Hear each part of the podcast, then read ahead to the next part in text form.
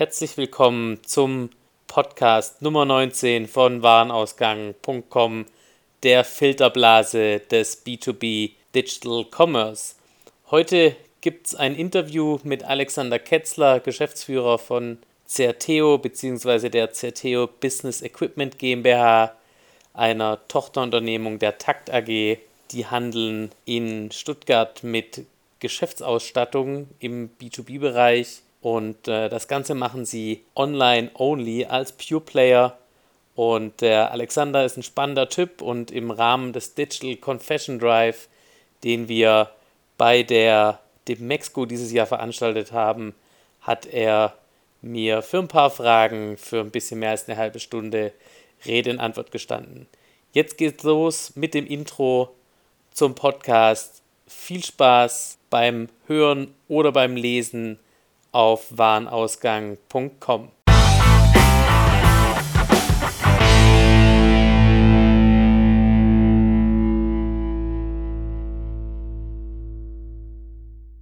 Den Timer haben wir hier Ich nicht dachte, mehr, das wird schon aufgezeichnet. Das ist ein super ne? Intro. Ja, das ist ein super Intro. Wo ist eigentlich die Kamera? Die Kamera ist hier. Aber du schaust am besten, wir, wir, wir unterhalten uns am besten. Das Okay. heißt, also du kannst nicht Kann so, dich angucken. nicht so Markus Merck-esk äh, quasi direkt in die Kamera starren. Wie heißt ihr beiden da vorne denn eigentlich? Und ähm, Andreas. danke. Theresa und Andreas. Sehr wichtig. Kann man ja reinholen ins Gespräch? Ich In dem Moment, wo man nicht- nicht vorgestellt hat. Das Nein. gibt natürlich Abzüge in der B-Note. Das, das ging nicht, weil wir die Auseinandersetzung mit diesem Vogel da hatten. Ach so. Ne? okay. Und ähm, die hole ich dann rein, wenn ich überlegen muss. Dann sage ich, Theresa, was würdest du denn jetzt antworten? Weil Frauen können gleichzeitig Auto fahren und reden. Stimmt. Männer nicht. Aber jetzt will ich dann- dich nicht weiter aus dem Nee, Konzept dann lass uns bringen. mal anfangen. Du bringst mich gar nicht aus dem Konzept. Der, der Punkt ist schon lange überschritten heute. der Punkt ist schon lange überschritten. Ähm, ne, genau. Na, kurz. Ich wollte uns eigentlich noch zwei Pilz mitnehmen. Siehst du? Nix kann der Paulo. Nicht mal Bier mitbringen. Okay. Wir können ja an irgendeinem Kiosk anhalten und ich besorge zwei Flaschen Wasser.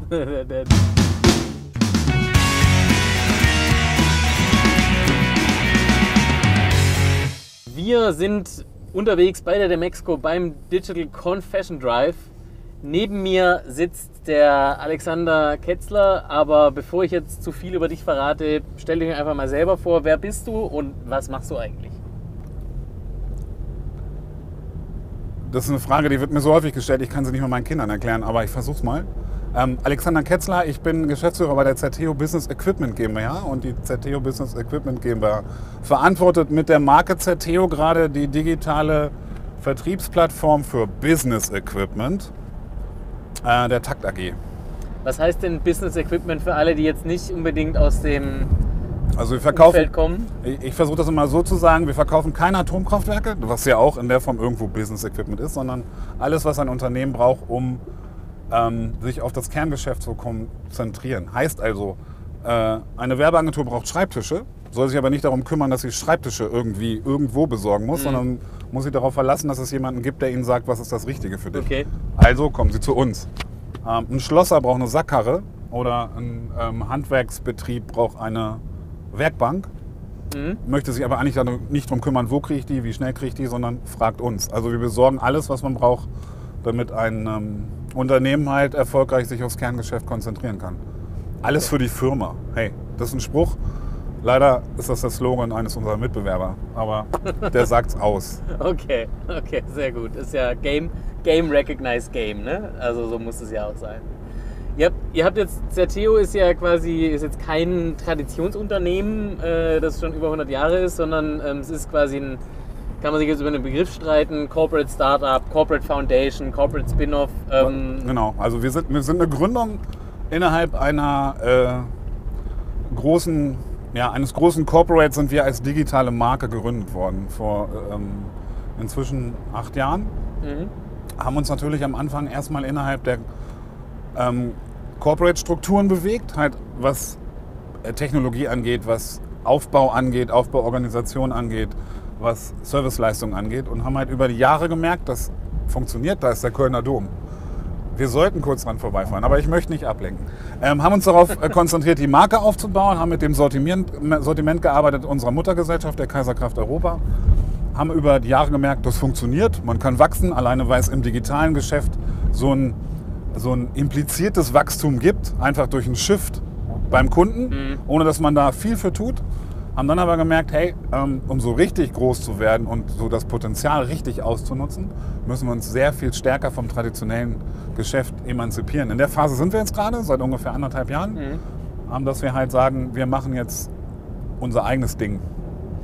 Wie läuft denn das traditionelle Geschäft? Ist es also Kaiser und Kraft kommt aus dem Katalogversand? Absolut, ist ja. es wirklich gedruckte Kataloge und Nein, die, die ähm, rausfeuern? Und Die sind total erfolgreich. äh, Die sind, ähm, haben auch alle Prozesse, die sie so am Start haben für das traditionelle Geschäft, gerade mit großen Kunden, E-Procurement, haben sie exzellent im Griff.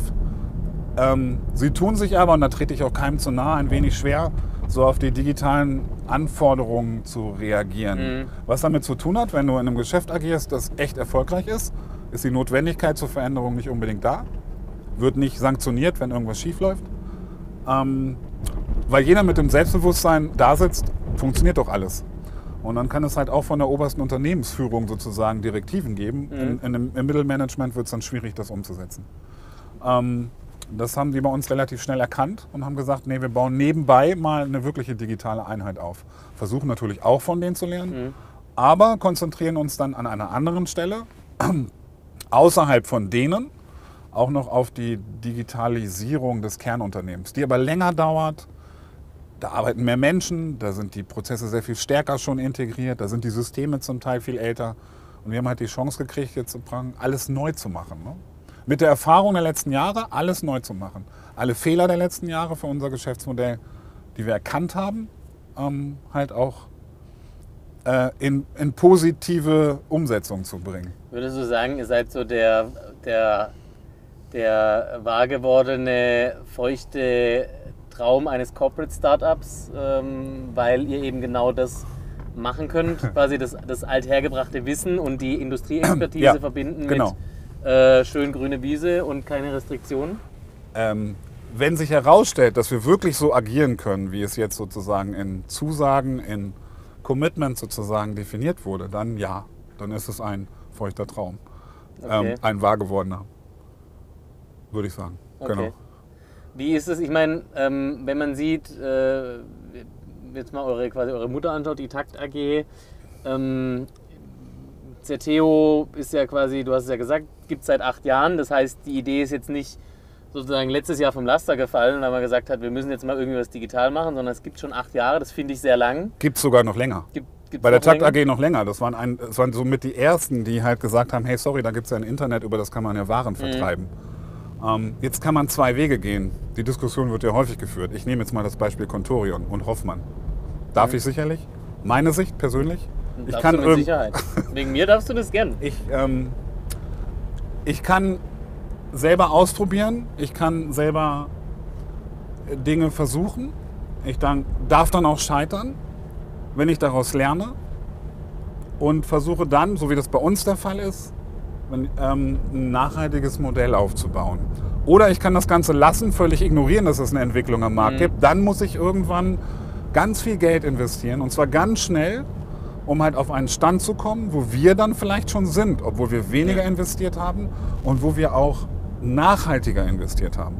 Jetzt habt ihr ja bei, bei, bei Takt, äh, worauf ich ähm, gerade raus War das jetzt eigentlich eine klare Antwort nee, oder war die so diplomatisch? Nö, oder? nö, nö, Ja. die ist schon, die ist Okay. schon ähm, ich fand die schon sehr klar. Äh, ähm, mit dem nötigen, sag ich mal, gebührenden Respekt vorgetragen. Äh, Ah, das wollte ich hoffen. ähm, äh, doch, auf jeden Fall.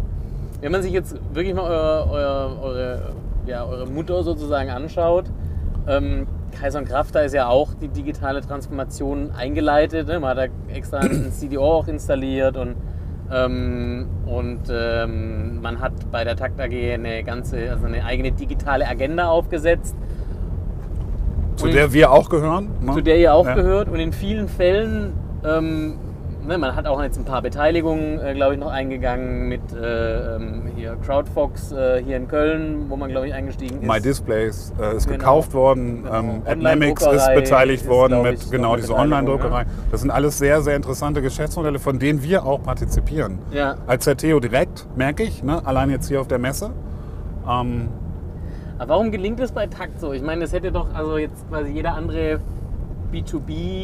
B2B-Konzern oder, oder, oder Holding hätte ja die gleichen Möglichkeiten gehabt, sag mal, diese strategischen Entscheidungen zu treffen? Oder liegt es einfach daran, dass es halt einfach deutlich besser umgesetzt ist bei ich, Jetzt möchte ich nicht lobhudeln. Hm? Aber ich mache das trotzdem. Das mache ich gerade. Ja, okay. ja, ja, stimmt so ein bisschen. Erstmal muss ich herausstellen. Haben wir ja vorher so abgesprochen. Hatten wir? Nee, also ich. erstmal muss Dafür ich hast du mir diese 20 Euro versprochen. 20 Euro? Nein, äh, erstmal muss ich herausstellen, ob es wirklich so eintritt.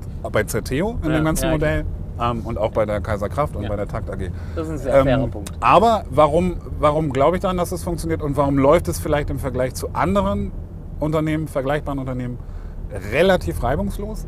Äh, das liegt halt an erstens daran, ähm, wir haben einen Vorstandsvorsitzenden, ohne Namen zu sein, der sich im Amerika-Geschäft sehr gut auskennt. Und der hat relativ frühzeitig erkannt, wohin die Reise geht. Es ist nun mal immer noch so, dass in Amerika, gerade was äh, Digitalisierung angeht, bestimmte Trends eher stattfinden. Da wir halt ähm, da jemanden haben und auch ähm, die Hälfte des Umsatzes in den USA gemacht werden, der Takt AG, gab es da so eine sehr klare Sicht auf den Markt und mhm. der hat recht früh erkannt, dass es Veränderungen gibt und dass sie notwendig ist. Das ganze Thema wird also von oben massiv unterstützt. Ja? Okay. Und das muss es auch. Ob es dann erfolgreich ist, liegt daran, ob das mittlere Management mitgeht und ob ja. Mitarbeiter mitgenommen werden. Und da ist es, glaube ich, auch ganz intelligent zu sagen, ich weiß, für eine etablierte, traditionelle, eingeführte Organisation dauert das länger, als wenn mhm. ich halt ähm, etwas nebenbei mal freilasse. Mir 20, 30, 40 Leute und eine Marke nehme und sage so, ihr seid jetzt in einem Punkt angelangt, ja. wo ihr alles das mitgenommen habt, ähm, was wir euch zur Verfügung stellen konnten. Und jetzt seid ihr praktisch erwachsen geworden, jetzt schicken wir euch raus, geben euch das Vertrauen und ihr dürft es parallel ohne Abhängigkeit von der Transformation des etablierten Geschäfts machen. Also ein zweites Standbein. Das ist, glaube ich, eine weise Entscheidung eine sehr weise Entscheidung. Wenn man ja. dazu dann auch noch das dritte Stadt meint, dass man sagt, ähm, wir beteiligen uns an interessanten Unternehmen, ist das ein drittes, die auch, wie wir bei Zerteo, wirklich merken, ich habe das vorhin gesagt, jetzt hier auf dem, dem Exo, wo wir operativ merken, das bringt uns Impulse, teilweise auch gemeinsame Geschäfte. Ähm, so gesehen, ja, das ist schon sehr, sehr reingetragene Unternehmung ähm, vom Vorstandsvorsitzenden, vom gesamten Vorstand. Und glaube ich, Hauptursache dafür ist, dass halt eine relativ gute Kenntnis der amerikanischen Verhältnisse da waren. Also, sag ich mal, das, das war der ausschlaggebende Punkt, sozusagen aktiv zu werden und wirklich aktiv zu werden. Aber wenn ich dich jetzt so richtig verstehe, auch, also jetzt erstmal quasi Status Quo. Ne? Ich finde, also ja gut, du betonst ja, zu sagen, es ist jetzt noch nicht, also man ist jetzt noch nicht an dem Punkt, wo man sagt, jawohl, das, hat, das ist jetzt auch alles erfolgreich und es fliegt, sondern es läuft gerade an, ja, ja. es geht, geht gerade los.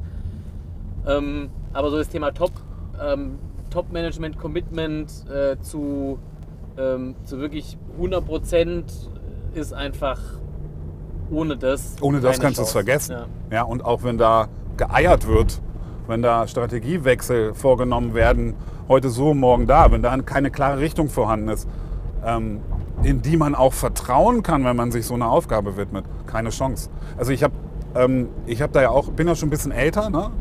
Ich habe also ich habe die die, die Auswirkungen der Digitalisierung auf den Tourismus hautnah miterlebt bei der TUI. Ich habe so dieses ganze Thema B2C ein wenig überspringen können, mhm. weil ich direkt von einem Tourismus in den B2B-Business gegangen bin. Ähm, aber da hat man ja auch erlebt, was passiert, wenn jemand nicht konsequent äh, mit aller Variabilität in dieser Konsequenz, aber Konsequenz eine Richtung geht, sondern halt Strategien hier und da wechselt. Das war in der Touristik auch so. Ähm, ähm, dann, dann funktioniert es nicht. Man muss halt schon eine Linie haben. Ne? Und ja. die, die haben sie bei der Takt AG. Und das kommt euch sehr zugute. Ähm, das ist quasi aus eurer Sicht ähm, die Grundlage für alles, was, was ihr tut. Wenn wir da jetzt nochmal so ein bisschen drauf einsteigen, ihr habt jetzt ähm, gerade erst äh, euer System-Relaunch gemacht mhm. mit, mit, mit Spriker in dem Fall. Ähm, so ist das quasi so eine, so eine nächste Grundfeste zu sagen, dass man auch gar nicht mehr, ähm, sage ich mal, seine Prozesse oder sich sozusagen geißelt in seiner bestehenden Systemlandschaft, sondern auch mal sagt, okay, wir müssen jetzt einfach Technologie-Ownership, volle Kontrolle über die Technologie, da muss eigentlich viel Inhouse passieren.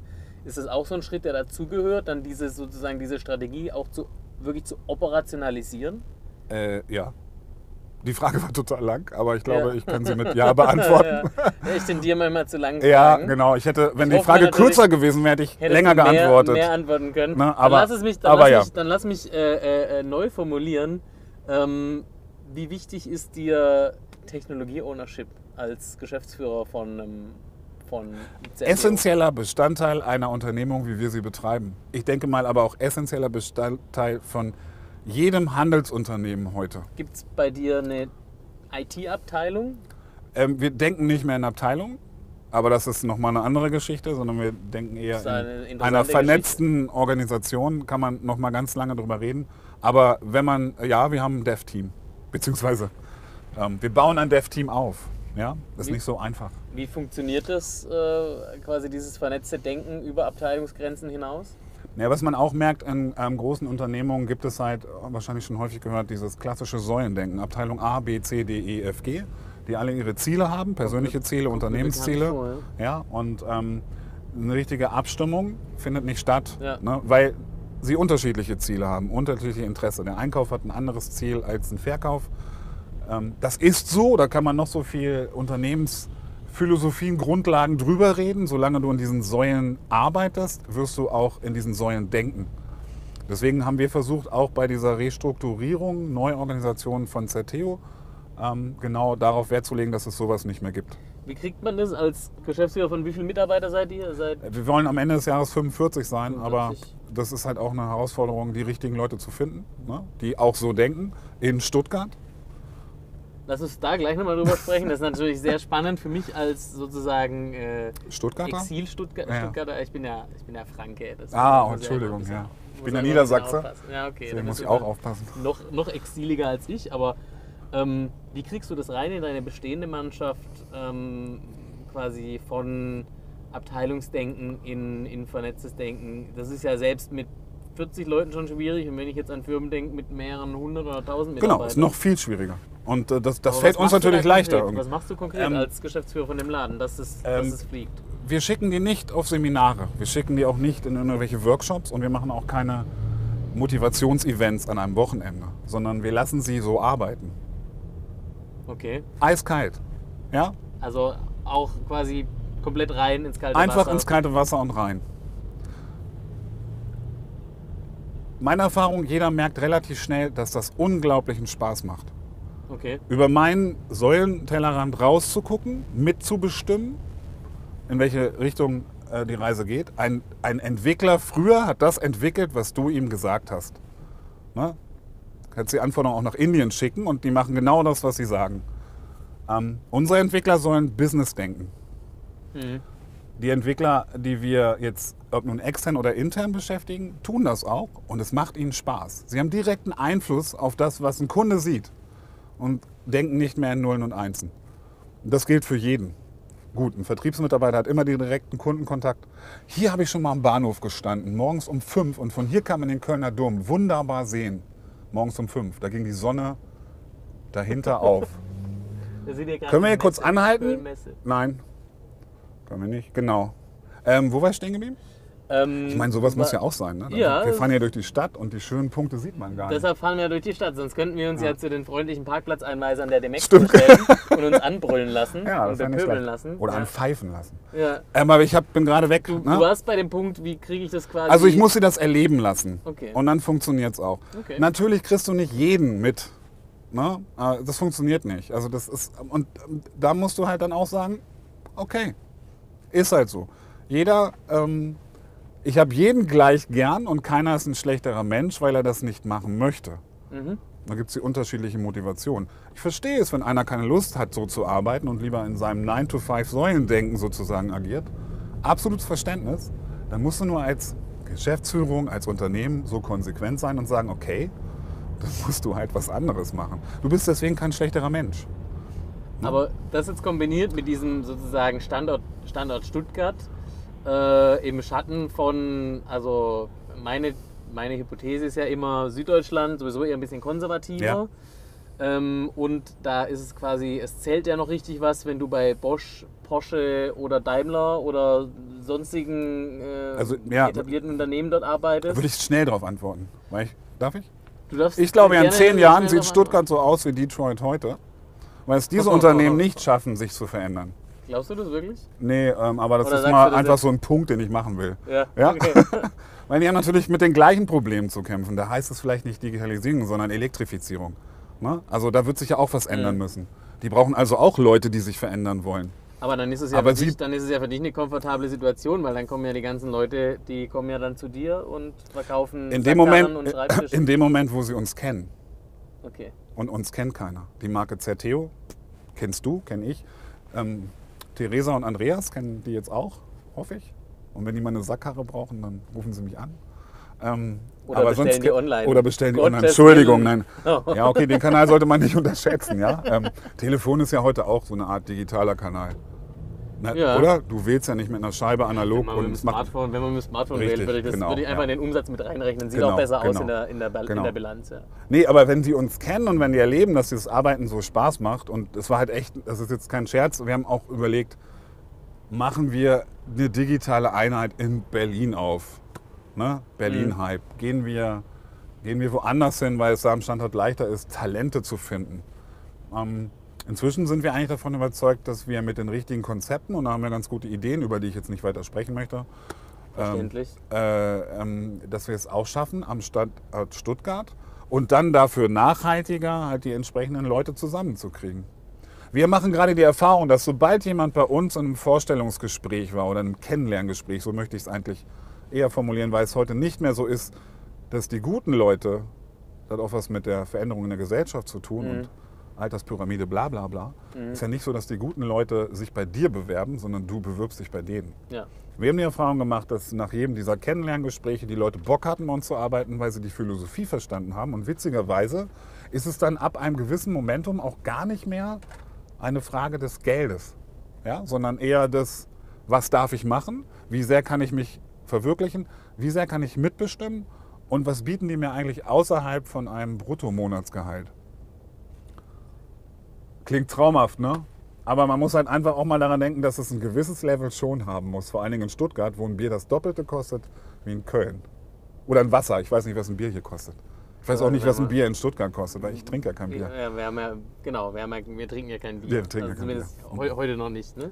Wir, wir machen Brauereien auf, aber wir trinken kein Bier. Ähm, aber Habe ich die Frage zu Ende beantwortet? ja, ich glaube schon, aber ähm, wo ich dich da mal quasi dann äh, gern festnageln würde, ich würde gerne mal so den Fokus ein bisschen ändern, ist, wie ist es dann, ich meine, ihr habt ja dann ein klares, ihr habt ein klares Wachstumsszenario bei Zerteo, ne? sonst wird es dieses Business nicht geben. Aber macht es dann, also wie viele Zerteos braucht es denn? Oder noch, noch genauer gefragt, braucht es dann noch einen Kaiser und Kraft, wenn es ein Zerteo irgendwann in einer gewissen Größe gibt? Siehst du, ich habe ja vorhin gesagt, dass ich bei manchen Fragen vorher nachdenke, bevor ich antworte. Ja, Und, und warum ist es so? weil in der gesamten B2B-Welt Platz genug ist für zwei Marken. Also lieber sozusagen, lieber. Und was noch ist, mehr machen. Was ist besser wie die Nummer 1 zu sein, die Nummer 1 und die Nummer 2 zu Es, sein? gibt- es gibt Nee, ist ja durchaus, Nee. ne, ist ja durchaus, also wenn ich an meinen, an meinen alten, Ich- ich- äh, an meinen al- alten Brötchengeber denke, äh, in Künzelsau, da ist ja mit, mit Reka und Wirt ist ja genau das Gleiche. Das ist ja im Endeffekt die Philosophie zu sagen, wenn du die Möglichkeit hast, ja Konkurrenz im eigenen Haus zu haben, dann hast du die natürlich Ja. beim eigenen Haus wie, wie, wie quasi e- extern. Ja? Also das ist ja es, durchaus eine Logik. es ist halt so, aktuell ist es so, dass wir komplett unterschiedliche Spiel, äh, Zielgruppen bespielen. Mhm. Ne? Also unsere Schwestergesellschaft, Muttergesellschaft, die halt auch dafür sorgt, dass wir so viel investieren können, muss man auch sagen. Mhm. Ja. Die, ähm, die, die ähm, zielt ab eher auf die größeren Unternehmen, also von, äh, von DAX-Unternehmen bis zu Unternehmen von einer Größenordnung von 500 Mitarbeitern am Standort. Während wir uns halt eher um ähm, kleine Unternehmen, von denen es unglaublich viele gibt, Einzelunternehmer, teilweise auch in Richtung B2A, weil es gibt viele Privatmenschen, die brauchen Dinge, die so eher aus dem Business Equipment Umfeld kommen, die sie aber eigentlich gar nicht so leicht kriegen. Die kaufen natürlich auch bei uns und wenn die bei uns einkaufen, dann sagen wir auch nicht nein. Ja. Also es sind unterschiedliche Zielgruppen, die wir erarbeiten. Ich denke mir, das wird sich in den nächsten zwei, drei Jahren auch ähm, noch so fortsetzen. Was dann passiert, kann ich nicht sagen. Das wird aber auch nicht die Unternehmensleitung einer Zerteo oder einer Takt AG entscheiden. Das entscheiden letztendlich die Kunden. Ja. Das muss man sich klar machen. Und wenn ich mich dann an zwei Stellen sozusagen dem Thema nähere, ist die Wahrscheinlichkeit, dass ich erfolgreich bin, höher, als wenn ich das nur an einer Stelle mache. Ähm, deswegen so mein intrinsisches Ziel ist es natürlich irgendwann mal ähm, die Schwestergesellschaft zu überholen und ihr all das zurückzuzahlen, was sie in uns investiert hat. Das ist jetzt, können wir jetzt auch sehr ironisch formulieren. Also ich möchte ihnen gerne all das zurückgeben, was sie für uns getan haben. Okay.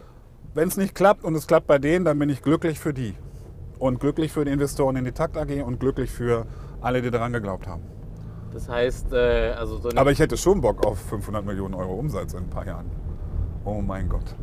Und deshalb, deshalb habt ihr jetzt ja auch ähm, quasi, deshalb investiert ihr auch. Lass, lass uns kurz nochmal zurückgehen zu eurem Geschäftsmodell. Ich meine, ähm, ihr seid ja, ihr se- ihr seid ja ein Online, also Online Pure Player, ne? wenn man das jetzt mal so klassifizieren wollte. Ne? Also ihr habt, Ja. welche Kanäle bedient ihr? Ihr habt heute, ihr habt den Shop. Ähm, macht ihr, äh, druckt ihr Kataloge, ruft Wenn du, ihr wenn, Kunden wenn an, du, wenn du über die Zielgruppe Calls? nachdenkst, dann weißt du, dass du diese Zielgruppe am leichtesten, am einfachsten über das Internet erreichst. Also Ja. ist es halt so, dass ich sagen würde, klar, äh, bei uns ist das alles ähm, eher ähm, ähm, Internet fokussiert. Was aber überhaupt nicht heißt, weil ich halte auch von Print eine Menge, wenn es Mhm. richtig gemacht wird.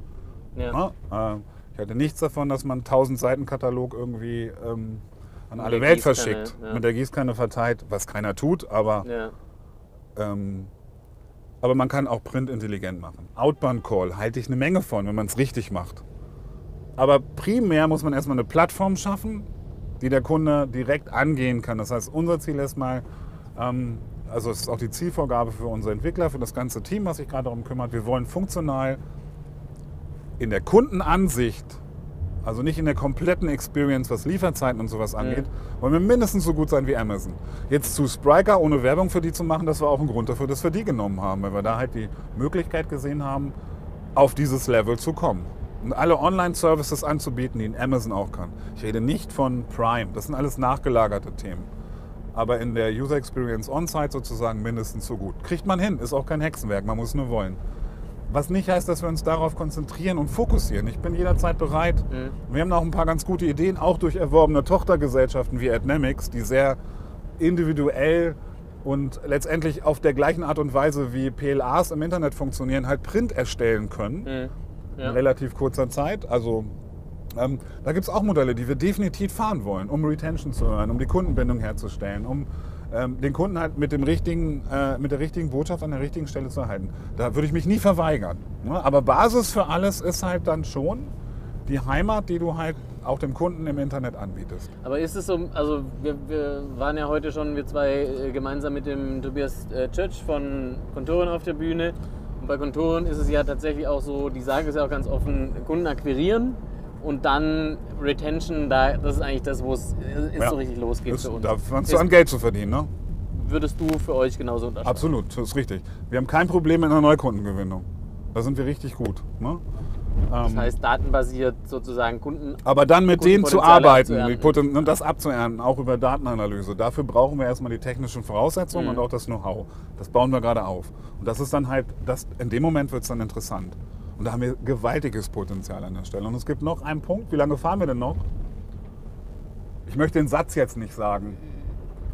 Ähm, aber egal. Ähm, es gibt halt, ähm, dann kommt auch immer dieses Amazon-Thema. Ja, also, wieso? Euer Zeug kann man auch bei Amazon kaufen, kann man nicht, Großteil nicht. Es sei denn, wir stellen es dort ein, weil für Amazon das Produkt halt zu komplex ist, um zu vertreiben. Ja. Da haben die gar keinen Bock drauf, wo die Margen relativ toll sind. Äh, und was unsere Zielgruppe so ein bisschen unterscheidet von so einem klassischen Amazon-Kunden ist, ich mache das immer an dem Beispiel fest, hast du ein Hobby? Irgendwas? Briefmarken sammeln oder? Ähm, ja, Fußball zum Beispiel. Fußball, Basketball. Wenn du dir Basketballschuhe kaufst und richtig investieren möchtest, Mhm. dann, invest dann, dann, dann guckst du vorher und informierst dich und weißt in dem Moment, Ja. das sind die Schuhe, die ich haben will. Du lässt Mhm. dir da vielleicht auch Zeit, weil die am Ende dann irgendwie 250, 300 Euro kosten. Mhm. Du beschäftigst dich persönlich damit, weil du einen persönlichen Benefit davon hast, das Richtige auszuwählen und auch die Investition abwägst. Wenn du in deiner Firma arbeitest und einen Bürostuhl brauchst oder in deiner Werkstatt einen Paletthubwagen oder eine Sackkarre, dann ist die, ähm, sage ich mal, die, die Identifikation mit dem Produkt längst nicht so hoch. Mhm. Da willst du jemanden haben, den du im Zweifel, und soweit ist das Internet trotz allem Content, den man dort anbietet und Bewertungen hier und da, noch nicht so ähm, sicher ähm, in, in, in, der, ähm, in der Wahrnehmung Mhm. des Kunden, wie ein Mensch, den du fragst. Ja? Mhm. Das heißt, essentiell für unser Modell ist es auch, dass wir jederzeit einen Menschen dahinter stellen, der die Expertise hat, dir zu sagen, ey, brauchst nicht weiter suchen, ich habe das für dich gemacht, das ist das Richtige. Und das unterscheidet so ein bisschen den Verkauf von Turnschuhen, Mode, Büchern, technischem Equipment für den Privatgebrauch von unserem. Und das ist so ein Asset, den wir bieten können und von dem ich nicht glaube, dass Amazon ihn irgendwann mal bieten wird. Weil das so komplett nicht in deren ähm, Story passt. Wobei die ja so pfiffig sind, dass sie Stories auch mal ändern. Finde ich auch super. Aber perspektivisch, sage ich mal, ist das so ein Asset, den wir haben. Das werden wir also nie vernachlässigen. Ne? Das heißt also, ähm, wir haben jetzt so das Thema Amazon so ein bisschen angeschnitten. Du glaubst, ähm, also würde ich jetzt mal Schlussfolgern sozusagen, dass im B2B in eigentlich in, in, in allen ja in allen Verticals oder in allen Kategorien es durchaus Nicht. also nicht in allen Nicht ist wahrscheinlich übertrieben, aber eben immer da, wo es komplexer wird in den Produkten Ja, und auch der Beschaffungsprozess jetzt nicht einfach nur sozusagen Auch der- ein Zehnteil-Beschaffungsprozess ist. Der Logistikprozess dahinter aussehen Der auch nicht so einfach ist. auch nicht so da hat man einfach immer ist. noch das, und das, das ist dann auch eine Nische im Sinne von, nicht im Sinne von Größe, sondern in Konzentrierung. Ja, ich höre immer Nische und Nische ist wichtig und funktioniert. Nische hat nichts mit Größe zu tun, sondern Nische hat halt auch mit der Konzentration auf bestimmte Elemente zu tun. Wenn ihr solche Statements intern trefft, prüft ihr die dann auch selber ab Ne, sozusagen? Wir Ob prüfen die also- ab, ja, aber es gibt halt was. Weil es ist ja nichts ist ja gefährlicher, wie sich Ja, selber zu sagen, Amazon bedroht, die bedrohen Nee, alle sag- oder viele, aber uns nicht. Nee, nee, nee, Also nee, nee, nee, nee, nee, nee. Also das wäre falsch. Das wäre absolut falsch. Das ja Wir gucken uns, also ich habe die ersten Gespräche irgendwie mit Amazon direkt schon vor vier, fünf Jahren gesprochen, wo die uns verzweifelt versucht haben zu akquirieren für ein Sortiment, das sie selber nicht. Ähm, ein- und ich habe das also im Nachhinein auch durch Gespräche nicht so mitgekriegt, dass du wirklich nach München eingeladen wurdest, um mal hier, wir wollen in diesen Businessbereich. Und da fing das ja auch mit Amazon Business so an, also in Amerika lief es schon, in, in Deutschland so. Also die haben da, haben da echt, haben es da nicht so einfach. Und ähm, die Erfahrung, die wir machen, ist, das muss ich jetzt noch sagen, auch wenn wir jetzt fast wieder da sind, ähm, in den USA mit Amazon Business haben alle gesagt, das macht das Geschäft kaputt mit den kleinen Unternehmen, mit dem Mittelstand. Ja. Was wir in Amerika beobachten ist, dass die großen Unternehmen sagen, ich kaufe über Amazon ein. Warum machen sie das? Weil die haben Leute in den Unternehmen sitzen, die diese Expertise mitbringen. Ein Chefeinkäufer für Siemens weiß, wie ein Stuhl funktionieren soll. Die brauchen keine Beratung mehr. Mhm. Die brauchen nur gute Preise. Oh, Pro- Procurement. Ne, die brauchen gute Preise Procurement. Die haben kein Interesse Ja. an, ey, achten Sie auf die Gasfeder oder achten Sie darauf, dass die Sitzfläche vom Stoff her irgendwie auch drei Jahre abriebfest ist. Ja. Das wissen die in den großen Unternehmen. Das heißt, eher die gehen dann auf Amazon, weil sie diesen persönlichen Kontakt nicht haben, als die kleinen Unternehmen, die es immer noch gerne haben, dann am Ende mit einem und jetzt, das stimmt wirklich, mit einem Vertriebsmenschen oder mit einem Experten bei Zerteo, Carlo Colucci, zu sprechen, wenn es um Sackkarren geht. Und das ist halt ein Asset, von dem ich nicht glaube, dass in, den, in naher Zukunft ähm, ein Amazon damit aufwarten wird. Dass es quasi attraktiv ist für Ja. die sozusagen. Ja. Und das unterschätzen auch viele andere Startups, die sich halt gerade in dem Bereich irgendwie bewegen, dass halt so diese, dieser Human Factor, dieses, ähm, diese Sicherheit über einen Menschen und nicht über ein System doch immer noch vorhanden ist. Kann sich auch alles ändern in den nächsten zehn Jahren, nur wenn man es bis dahin geschafft hat, entsprechend Kunden äh, Bekanntheit zu bekommen, dann pff, bist du durch. Da steckt immer Hoffnung hinter. Da, da steckt immer, aber es ist halt auch belegt durch Erfahrungen in den USA. Die Fortune 500 Unternehmen, die fangen an, bei Amazon einzukaufen. Weil die brauchen keine Experten auf der anderen Seite, die haben sie selber.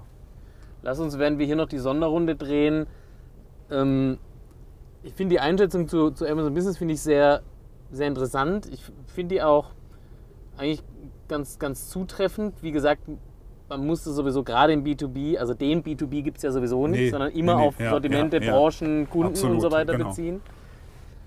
Aber ich finde es schon mal ein ganz gutes Bild, das du da zeichnest und man merkt, ihr habt euch das gut überlegt und das ist jetzt nicht quasi nur eine, eine Aussage, die ihr irgendwann mal getroffen habt, äh, sondern die ist verifiziert äh, sozusagen, zumindest mal soweit ihr das könnt. Aber was, was hat denn dann der, so der klassische Handel, der klassische Fachhandel, der klassische Großhandel, was haben die denn da noch sozusagen für eine, äh, also äh, wel- welche Rolle haben die in Zukunft? Welche, wo müssen die sich reinentwickeln? Was, was muss so ein klassischer Händler tun? Keine Ahnung. Weißt du nicht. Wenn Nee, wenn ich es wüsste, würde ich, glaube ich, auch Okay. ein Beratungsunternehmen aufmachen, weil ich glaube, mit diesem Unwissen kann unglaublich viel Geld verdient werden. ja, und ähm, ich habe da auch wirklich noch nicht drüber nachgedacht. Ich kaufe. Ähm, Aber glaubst Ja, du denn äh, zum Beispiel, so eine Theorie von mir wäre zu sagen, Händler müssen mehr zu Dienstleistern werden eigentlich. Ja. Weniger, also nicht mehr, sich nicht mehr überlegen, Monetarisierung über den, Ähm, ich verkaufe ja. dir ein Produkt, sondern über quasi eher sich überlegen, was kann ich noch alles drumherum machen, was ich aber auch monetarisieren kann. Unbedingt. Ähm, monetarisieren muss ich es ja nicht direkt, sondern ich muss halt vielleicht, also ich nehme mal Buchhandel, klassisch Opfer von Amazon. Mhm. Die Buchhandlungen, die es geschafft haben und ich bin leidenschaftlicher Leser. Ne? Ähm, wenn ich ein Buch haben möchte und weiß durch irgendeine Besprechung, ähm, dass es das ist, äh, dann, dann kaufe ich das bei Amazon. Es stimmt nicht ganz, ich kaufe es bei Libri, weil ich bei Amazon nicht einkaufen möchte. Die sind mir zu unpersönlich und zu arrogant. Und es muss auch mal einen zweiten am Markt gehen. Was äh, sonst passiert, erleben wir ja gerade mit der Flugverbindung Stuttgart-Berlin. Mhm. Ähm, 600 Euro, ja, nur weil Air Berlin wahrscheinlich nicht mehr fliegt, egal. Ähm, also bin ich immer noch für. Aber wenn ich aber ähm, nicht weiß, was ich haben will, gehe ich in eine Buchhandlung und lese mir nicht Rezensionen von irgendwelchen Menschen durch, die glauben, das Buch verstanden zu haben, sondern gehe ich dahin. Ähm, jetzt gibt es eine Buchpreisbindung, soweit, ne? also du kannst das nicht direkt monetarisieren, aber allein, dass ich deswegen dahin gehe in meine Buchhandlung meines Vertrauens und äh, weil ich weiß, da sind Leute, die lesen genauso gerne wie ich, führt dazu, dass ich den Umsatz dort mache. Und wenn du das überträgst, und ich glaube, diese Buchhandlungen werden noch überleben, zeigt sich ja auch ein bisschen, ein Haufen werden sterben, weil sie diesen Service nicht mitbringen, den kannst du übertragen auf jedes Modell. Ja. Also du musst Services finden, die du direkt oder indirekt, indirekt meine ich halt, dann gehst du halt dahin, weil du weißt, du kriegst den, aber insgesamt bist du dann auch bereit, ein wenig mehr zu bezahlen. Ähm, das, das müssen die anbieten. Also das aber, das ist aber so banal, dass das nicht die Lösung ist. Ne? Weil dann musst du in jeden Zweig selber reingehen und sagen, was könnten das für Services sein? Das musst du machen. Ich Das jemandem zu erzählen, hey, das ist... Äh, die Rettung des Buchhandels ist nicht nicht nur ein hehres Ziel, sondern sind auch schöne Schlussworte. Wir sind schon wieder an unserem Ziel angekommen, an der Demexco. Ich habe so unglaublich viel von Köln gesehen. Köln ist eine schöne Stadt. Kommen Sie her, machen Sie hier Urlaub. Besuchen Sie den Kölner Dom und äh, Ich würde sagen, wir gehen jetzt auf äh, irgendeine Standparty und Oh ja. äh, trinken noch eine, ähm, eine, Äh. eine Tasse Kakao oder Tee. oder Tee. Und äh, vielen Dank, Ja, Alexander, gerne. für deine Mhm. Zeit und äh, euch viel Erfolg Das hat Spaß gemacht. Fährst du mich nachher nach Hause? bis zum nächsten Interview. Sie hat Ciao. leider nicht gesagt.